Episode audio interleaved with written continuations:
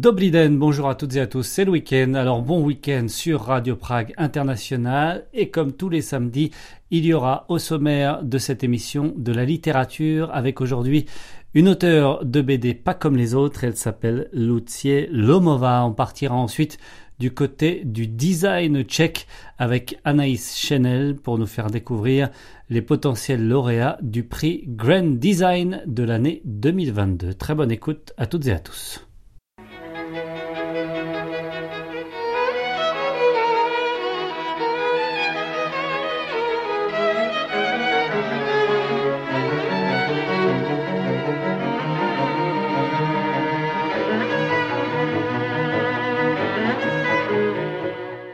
Rencontre littéraire.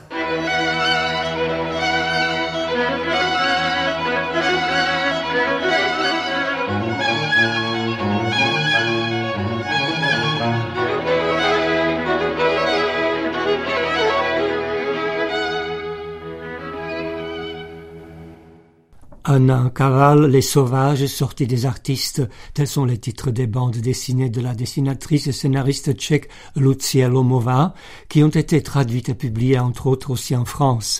Le dernier grand succès de cet auteur intitulé Každý den novi, chaque jour est nouveau, est un livre assez spécial. En donnant à son journal intime la forme d'une bande dessinée, Lucia Lomova invite le lecteur à partager sa vie.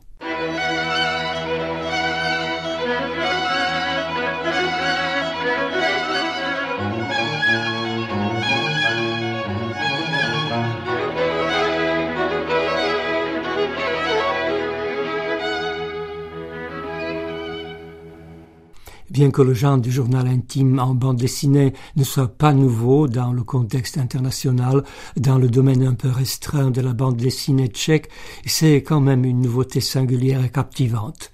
Cette façon d'adapter et de mettre en image le quotidien permet d'élargir encore la gamme des sujets possibles de la BD et d'explorer tout un univers d'expériences, d'impressions et de sensations de l'auteur.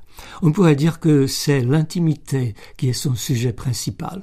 Lucie Lomova constate que ce genre de journal a apporté quelque chose comme une nouvelle qualité dans sa vie. J'ai eu l'idée de faire une expérience sur moi-même et de m'imposer le devoir d'écrire ou de dessiner chaque jour quelque chose sans fixer préalablement les limites de cette activité. Au début, cela m'a bien amusé pour beaucoup de raisons, et aussi parce que j'écrivais et je dessinais dans un cahier, et je créais de cette façon directement un livre. Et puis j'avais aussi l'impression de devenir plus consciente de ma vie. Quand on se rend compte le soir ou le matin que la journée écoulée doit servir de matériel pour une inscription dans un livre, on devient beaucoup plus présent, on suit beaucoup plus attentivement ce qui arrive et on cherche des petites anecdotes dans son vécu.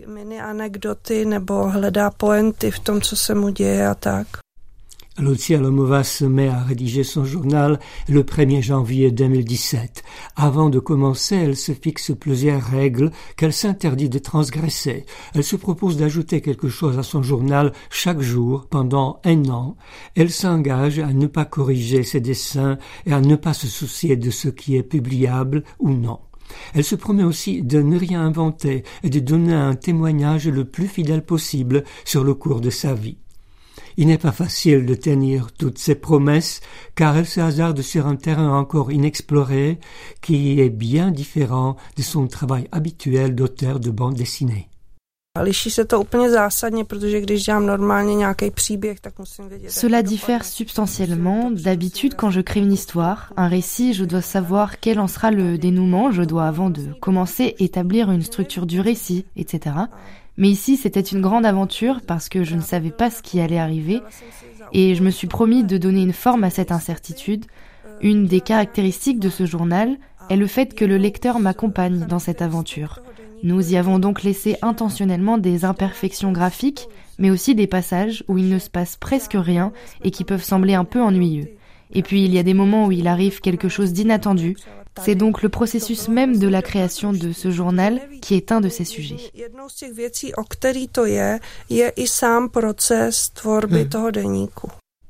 Évidemment, ce genre de témoignage extrêmement sincère sur une vie n'est pas sans limite.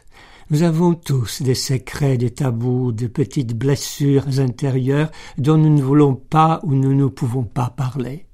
La franchise et la sincérité absolue sont donc des catégories idéales qui se heurtent en réalité à beaucoup d'obstacles et Lomova se rend bien compte de leurs limites.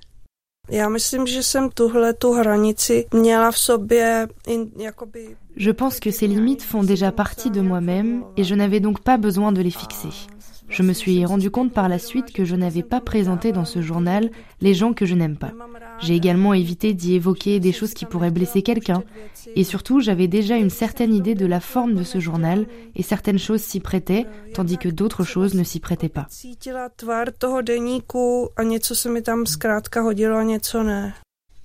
Malgré tout cela, c'est la sincérité du propos qui est sans doute une des plus grandes qualités de ce journal. Le lecteur se voit convié à prendre part au quotidien d'une femme, d'une mère et d'une artiste. Il suit ses activités de dessinatrice, ses accès d'application ou de paresse, ses inspirations et ses manques d'inspiration, mais aussi ses travaux ménagers.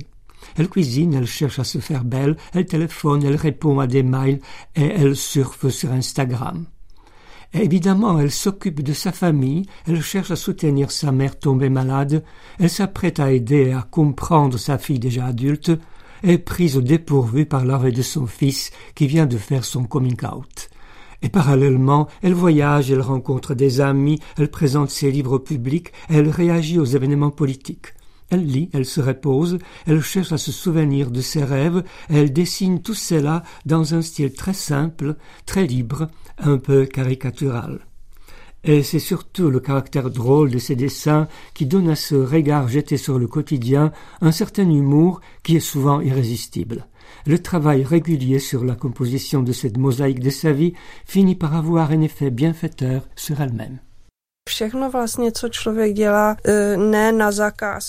Tout ce qu'on ne fait pas sur commande, ce qui est fait par notre propre décision, par une pulsion intérieure, est une espèce de thérapie. Je dirais que mon petit journal est une sous-catégorie du genre autobiographique. Le livre Chaque jour est nouveau de Lucia Lomova a bien été accueilli par les lecteurs et aussi par la critique. Il a obtenu le prix Muriel décerné à la meilleure bande dessinée tchèque de l'année 2022 et a suscité de nombreuses réactions positives. Ce succès démontre que même le récit de la grisaille quotidienne peut susciter beaucoup d'intérêt s'il est raconté avec talent et sincérité. Lucia Lomova s'impose donc comme une des personnalités les plus importantes de la bande dessinée tchèque actuelle et ses livres sont traduits et publiés entre autres en France. La France joue d'ailleurs un grand rôle dans la vie de l'artiste. En 2022, M. Alexis Dutertre, ambassadeur de France à Prague, lui a remis les insignes de l'Ordre des Arts et des Lettres et Lucia Lomova a apprécié cet honneur. Je suis assez sceptique en général en ce qui concerne des prix, mais j'apprécie beaucoup de cette distinction parce que la France est importante pour moi depuis longtemps. La bande dessinée française a été une grande découverte pour moi. Sans cela, mon travail aurait été sans doute tout à fait différent. J'ai découvert la BD française au début du millénaire et j'ai été émerveillée surtout par sa richesse et son ampleur j'ai constaté que la bande dessinée n'était pas un simple genre, comme elle est souvent présentée, mais que c'était un art souverain qui réunit beaucoup de genres, les BD documentaires, historiques, autobiographiques, etc. Aujourd'hui, ce n'est plus une nouveauté pour nous, mais au début du millénaire, c'était comme si je découvrais un nouveau continent.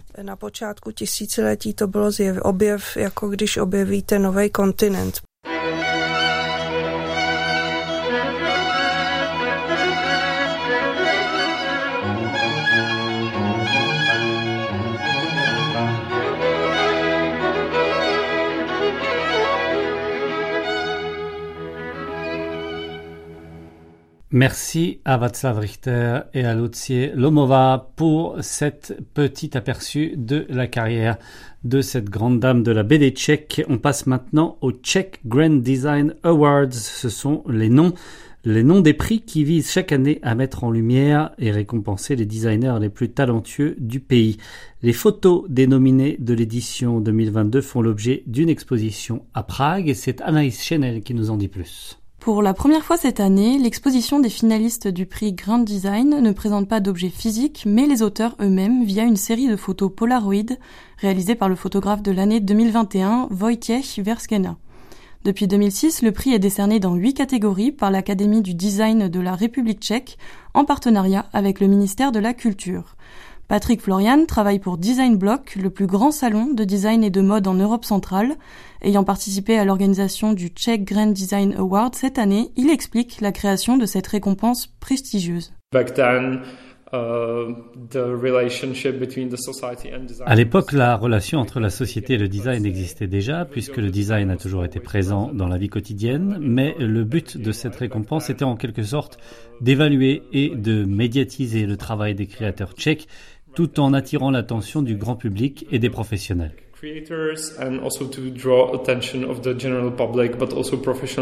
Cette année, un total de 80 candidats étaient en lice. L'annonce des finalistes a eu lieu le 23 février dernier à Brno devant plus de 500 personnes. Une première pour l'Académie qui annonce traditionnellement les nominations à Prague. Nous considérons qu'il est important que les membres de l'Académie et les créateurs ne viennent pas forcément de Prague, mais de toute la Tchéquie. Nous aimons ne pas être centrés sur la capitale, mais plutôt traverser ses frontières.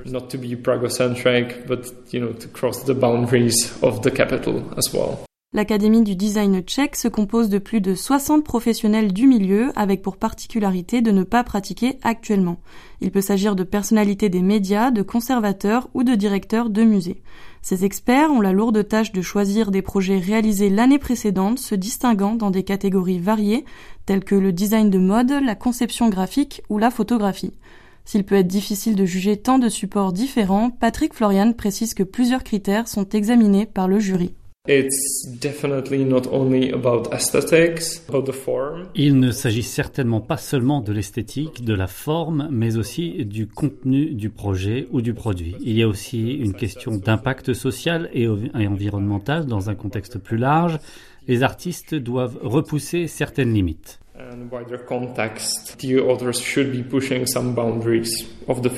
Mais l'effort de création ne s'arrête pas au candidat puisque le prix lui-même est chaque année réalisé par l'artiste ayant été nommé grand designer l'année précédente. Cette année, euh, Roman Vertishka et Vladimir Jacques ont réalisé le prix et ils ont décidé de créer une version moderne de l'instrument de musique folklorique et traditionnel qui est le cliquet à l'aide de métal. L'idée derrière cette création est plutôt drôle. En fait, certains créateurs nommés euh, peuvent être extrêmement timides lorsqu'ils remportent un prix sur scène, devant des centaines de personnes qui les regardent et des caméras de télévision braquées sur eux. utiliser ce cliquet peut donc aider à exprimer toutes les émotions liées à cette victoire.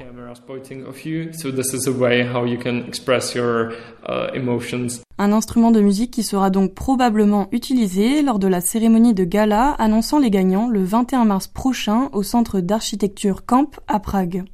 Actuellement, trois artistes sont en concurrence pour remporter le titre de designer de l'année.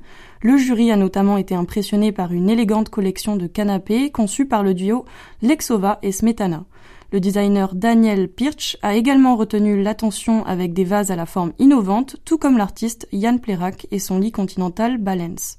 Interrogé sur l'évolution du design tchèque depuis la création du prix il y a 17 ans, Patrick Florian se félicite de la renommée grandissante que celui-ci prend année après année. Nous pensons réellement que la société tchèque considère déjà le design comme une partie importante dans sa vie.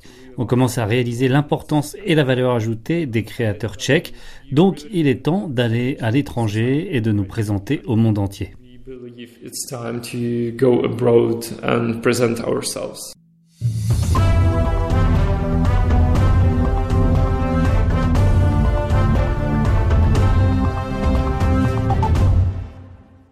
Le 10 mars, c'est l'anniversaire de la mort tragique de Jan Masaryk, ancien ministre des Affaires étrangères de la Tchécoslovaquie. À l'occasion de ce 75e anniversaire, nous rediffusons une, émission préparée par Pierre Maignan avec Alain Soubigou.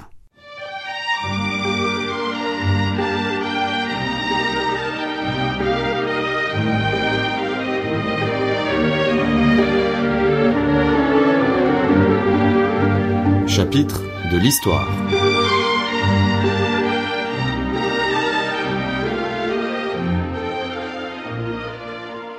Yann Masaryk, le deuxième fils de Thomas Garrigue Masaryk, il est né en 1886, donc c'est la génération de ces hommes qui sont envoyés à la guerre. Et effectivement lui participe à la première guerre mondiale dans le camp austro-hongrois.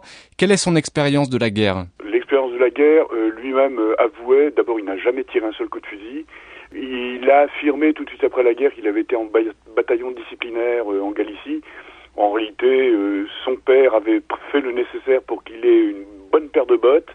Et, euh, en fait, il s'occupait plutôt de, de, chevaux.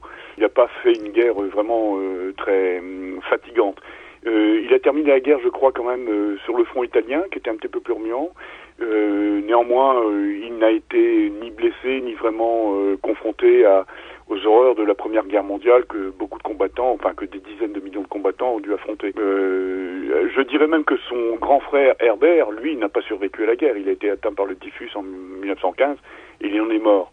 Donc, enfin, si on peut comparer des trajectoires, euh, euh, le vécu de la guerre de Yann Massarik est, est difficile, mais comme pour beaucoup, beaucoup de combattants, il n'a été ni blessé ni tué. Alors au sortir de la guerre, Yann Massary, qu'il occupe d'abord un, poste de chargé d'affaires aux États-Unis, et en 1925, il est nommé ambassadeur à Londres. Euh, comment se fait-il qu'il se tourne comme ça vers une carrière diplomatique?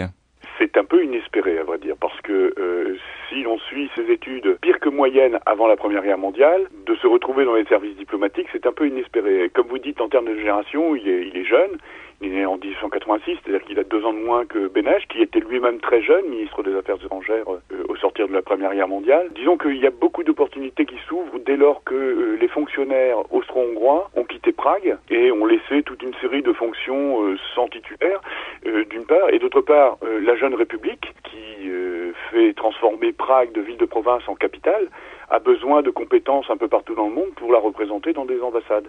Et c'est dans ce courant d'air que s'inscrit la trajectoire de Yann Massarik. Hein. Lors de cette nomination à Londres, certains euh, parlent de népotisme. Quelle est la réalité d'une telle accusation? Terme népotisme est tout à fait déplacé, il n'est pas, adéquat. J'ai parlé d'opportunités qui s'ouvraient à toute une génération euh, d'hommes euh, compétents. Alors il n'avait pas, par exemple, le titre très recherché dans l'Autriche-Hongrie de Jud, c'est-à-dire de docteur en droit, et il n'avait même pas la maturita. Alors on, peut imaginer qu'en effet il aurait bénéficié euh, d'appui, de facilité, mais jamais au grand jamais, euh, ni son père, Thomas Masaryk le président, ni Benech le ministre des Affaires étrangères n'auraient envoyé à Londres quelqu'un d'incompétent, quelqu'un hmm. au-dessus de la au-dessous de la tâche. et finalement, dans la partie, je dirais, mondaine de la fonction d'un ambassadeur dans l'entre-deux-guerres, euh, il faut le dire, euh, Yann Massarik a été excellent à Londres. Alors revenons peut-être sur le travail de Yann Massarik à Londres. Vous parliez euh, de ses qualités pour la vie mondaine, mais de ce relatif échec, de cet échec que constituent les accords de Munich, c'est-à-dire qu'il est à Londres, que le Royaume-Uni n'est pas favorable à venir en aide aux Tchécoslovaques menacés par les Allemands. on peut imaginer qu'effectivement Yann Massarik a essayé de faire en sorte que Londres prenne parti pour les Tchécoslovaques. Euh, pourquoi a-t-il échoué? Alors Masaryk avait le fils Masaryk, Yann Masaryk, en France on ne connaît pas encore assez. Euh, Yann Masaryk a un gros point fort dans le milieu londonien, c'est qu'il est parfaitement fluent English. Il parle parfaitement et de manière tout à fait limpide l'américain ou l'anglais, euh, puisque c'est la langue de sa mère américaine.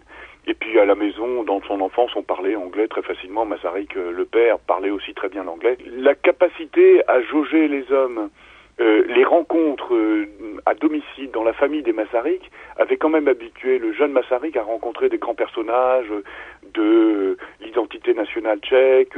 voilà deux atouts, linguistiques et puis en termes de, de, de capacité de, de détection des, des, des vrais puissants de ce monde. Euh, mais euh, est-ce que l'échec final dans la mission à Londres en 1938 est redevable seulement à l'inefficacité ou le manque de capacité à peser sur les décisions euh, d'un gouvernement? Rappelons-nous le milieu politique de, des années 30 en Angleterre, à Londres. c'est un milieu qui est largement contaminé par le nazisme. Yann Massarik avait fort à faire dans un milieu qui n'était pas favorable d'emblée à la construction d'une démocratie fragile en Europe centrale, qu'était la Tchécoslovaquie.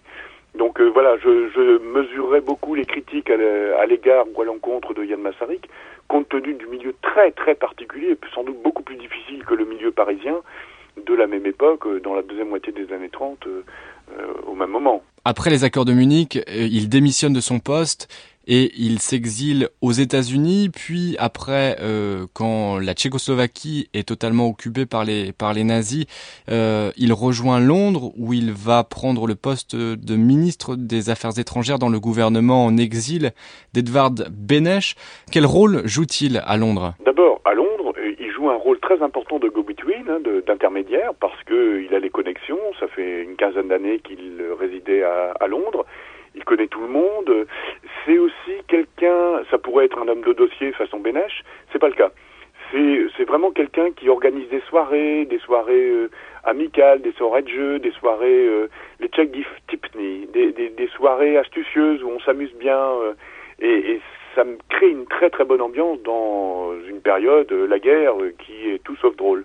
Et il a une capacité à, à mettre de son côté des personnages qui ne voit les causes démocratiques ou tchécoslovaques que, d'assez loin.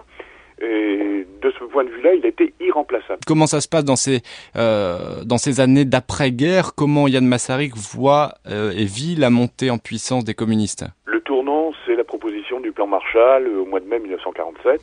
Auparavant, la Tchécoslovaquie, beaucoup mieux que les autres pays de l'Europe centrale et orientale, réussit à maintenir des standards démocratiques. Le Parti communiste est contenu euh, et des élections libres avec un pluripartisme fonctionnent à peu près. Euh, en mai 1947, lorsque le, le secrétaire d'État américain euh, Marshall propose un grand plan d'aide qui, je vous le rappelle, concernait aussi l'URSS.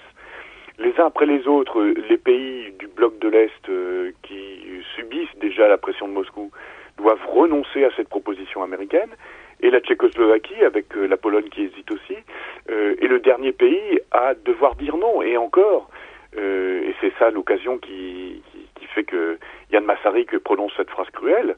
Je suis parti en ministre libre et je reviens en vallée de Staline, hein, dit-il au mois de juillet 1947. Euh, c'est la question de l'acceptation ou du refus du plan Marshall. Alors la France, l'Europe de l'Ouest, l'Italie, etc. acceptent euh, le plan Marshall. Les pays d'Europe centrale se posent la question. L'URSS a interdit euh, ce qui paraissait depuis Moscou et pour Staline être une inféodation à, Washington. Disons que c'est le grand mérite de la Tchécoslovaquie d'avoir réussi pendant quand même deux ou trois ans à réussir à réussir à, à, faire fonctionner une démocratie euh, non négligeable. Bon, après février 1948, euh, les choses, la messe est dite et les, les choses sont devenues claires. La Tchécoslovaquie tombe du côté de Moscou. Après euh, février 1948, la messe est aussi dite pour Yann Massarik. Yann Massarik est retrouvé mort le 10 mars 1948 euh, au pied d'une fenêtre du ministère des Affaires étrangères et euh, un mystère jusqu'à aujourd'hui va planer un petit peu sur sa mort, à, savoir que les communistes ont dit qu'il s'était suicidé. Certains prétendent au contraire qu'il a été assassiné. Euh, aujourd'hui, qu'est-ce qu'on sait de la mort de Yann Massarik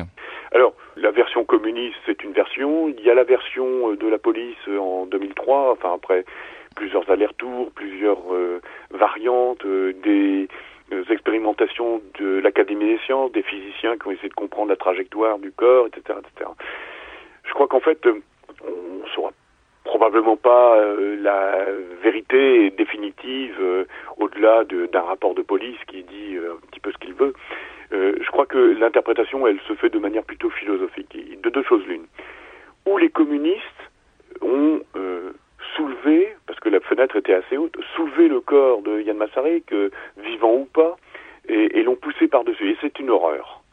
Ça, c'est la première hypothèse, un assassinat direct. Ou, deuxième hypothèse, Yann Massarik, soit sous la menace euh, immédiate de gens qui frappent à sa porte, de, gens qui lui voulaient du mal à, la porte de son, de, de son appartement euh, de fonction au ministère des Affaires étrangères, s'est jeté ou bien euh, en présence même euh, des, des personnes menaçantes ou sous la pression psychologique tout simplement. Il se jetait, c'était d'ailleurs l'hypothèse de son dernier secrétaire, Antonin Soum, qui disait qu'il avait voulu attirer l'attention de l'Occident sur ce qui était en train de se tramer par les communistes dans le pays. Et cette deuxième hypothèse d'un suicide n'est pas plus honorable pour les pour les communistes. la pression psychologique a été au moins aussi puissante, si c'est cette hypothèse, que des mains assassines qui l'auraient poussé. Donc voyez, euh, suicide ou assassinat, je crois qu'aucune hypothèse n'est bonne pour les communistes de l'époque. Et euh, je crois que le fin mot, on ne le saura jamais vraiment. Il n'y a pas de preuve tout à fait décisive dans un sens ou dans l'autre. Enfin, euh, Alain Soubigou, j'aurais une dernière question. Euh, c'est-à-dire que quand, euh, quand Yann Massarik meurt, ses funérailles sont, sont, sont, sont l'occasion d'un rassemblement d'une foule immense. Qu'est-ce qui explique que la popularité de, de Yann Massarik était aussi importante? Il est certes populaire, mais pas si connu que ça. Il est populaire aussi parce que il a adressé à son pays depuis Londres des conversations euh, euh, appelées Vola Londine, hein, euh, Londres vous parle, et où il a entretenu la flamme de la résistance anti-nazie. Donc il a une certaine célébrité, mais jusqu'à un certain point. Ce qui se passe euh, au moment des obstacles, au, des obsèques au mois, au mois de mars 1948, c'est que euh, tous les Tchèques, et spécialement les Pragois qui sont venus à assister à ces obsèques, ont bien l'impression que c'est un tournant. C'est un peu de la République de son père, c'est beaucoup de la démocratie qui avait tant bien que mal fonctionné même après la guerre qui disparaît avec euh, Yann Massarik. Et c'est ça que les très très nombreux Pragois, quand on voit les photos avec euh, le très long défilé sur la, place de la vieille ville, euh, c'est ça que les, malgré le froid hein, en plein hiver, c'est cela que les Pragois et les Tchécoslovaques plus largement ont, voulu honorer. C'est la fin d'une époque, la fin de la liberté, il y a là une espèce de préscience euh, des, des, des Tchécoslovaques et des Pragois. Ils savent qu'ils partent pour euh, quatre décennies de périodes très très difficiles. Merci beaucoup Alain Soubigou d'avoir répondu à mes questions. Je vous en prie et puis bien le bonjour à vos éditeurs.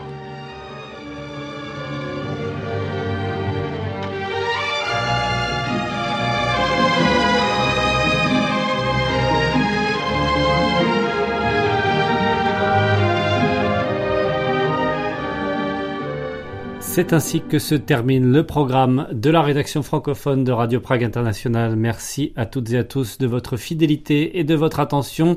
Vous le savez, pour retrouver l'actualité tchèque en français, notre compte Twitter, c'est Radio Prague FR.